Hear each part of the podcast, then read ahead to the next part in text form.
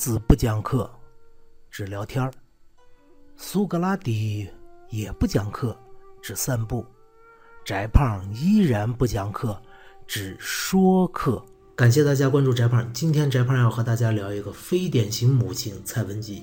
蔡文姬呢是中国古代四大才女之一，按照历史顺序是西汉的卓文君，然后是东汉的蔡文姬啊，东汉末年三国时期。接下来是唐代武则天那个时候的上官婉儿，再接下来是宋代的李清照，这四大才女。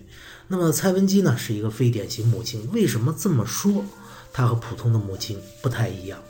普通的母亲是不会抛弃自己的孩子的，但是蔡文姬却抛弃了自己的亲生孩子，这是怎么一回事呢？且听翟胖慢慢说。蔡文姬啊，她的父亲是。东汉末年的一个大文人叫蔡邕，也是当大官的。十六岁的时候，蔡文姬就被许配给了当时的一个也是贵族的子弟，但可惜这贵族子弟是个短命鬼，所以呃很快就死掉了。然后蔡文姬呢就回到自己的家里。可是啊，我们知道东汉末年是个乱世。十八岁的时候，蔡文姬遇到了董卓旧部的叛乱。然后呢？这个时候，南匈奴人趁乱就把蔡文姬掳掠到了自己的地方。那么，蔡文姬被掳掠到这儿以后呢，嫁给了当时匈奴的左贤王，并且生有二子。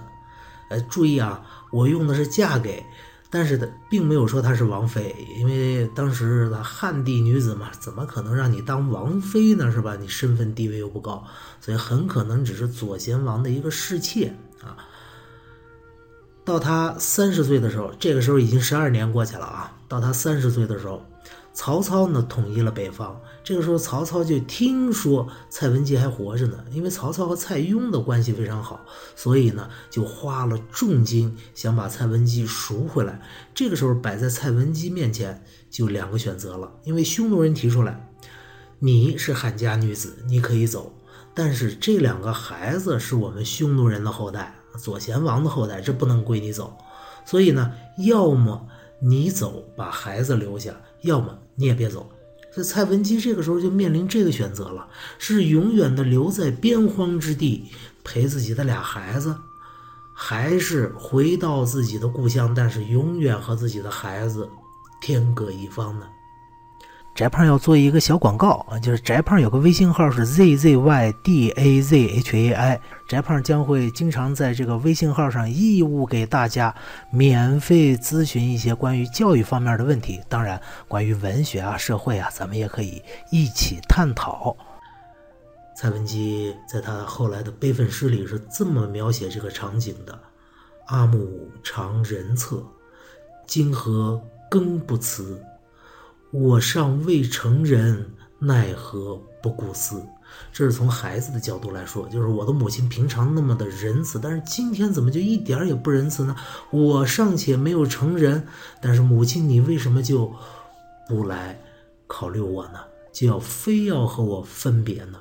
蔡文姬此时心情是如何呢？见此，崩五内，恍惚生狂痴。见到这样的情景，我自己的五腑六脏都开始崩塌疼痛，而且精神恍惚，就像疯了一样。手呢，一边摸着孩子，一边嘴里在嚎哭，叫“豪气手抚摸，当发复回矣”。那边催了，说马上要走了，但这个时候蔡文姬又犹豫了。那最后的结果是什么呢？当然，蔡文姬是回到了汉地。这个时候他已经三十岁了啊。那曹操呢，待蔡文姬还是不薄的，于是曹操呢就让蔡文姬嫁给了一个比他小十岁的，当时还小有才名的这么一男的。但是您想，这比他小十岁，而且人家本来是小有才名啊，人家怎么能看得上你蔡文姬呢？所以婚后的生活，呃，不得而知。但我估计幸福不了，尤其是没过一年吧。那么这个男的呢？又犯了个事儿，当时曹操呢已经下达一个判决书，要杀掉这个男的了。那蔡文姬听到这件事以后呢，披散着头发，光着脚，马上就跑到了曹操的相府去求情，说：“丞相啊，你把我从匈奴赎回来，你是希望我的余生过得幸福。所以啊，请您看在我的颜面上，放掉我现在的渣男老公吧。最后，曹操呢也就同意了。本来啊，故事如果到这儿，那童话的结尾就是他们俩过上了幸福的生活。但是翟胖不能骗您，蔡文姬再过了一年就死掉了，死的时候大约三十二岁。这个事儿呢，就告诉我们：当文化和血缘摆在那儿的时候，我们人却往往选择文化。为什么呢？因为我们人之所以是人，是因为我们。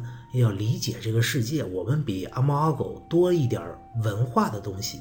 我们对这个世界的理解，就都是这些文化的所谓常识告诉我们的。因此，我们总是有一种回到文化常识的怀抱的冲动。这种冲动，甚至某些情况下会大于血缘。再见。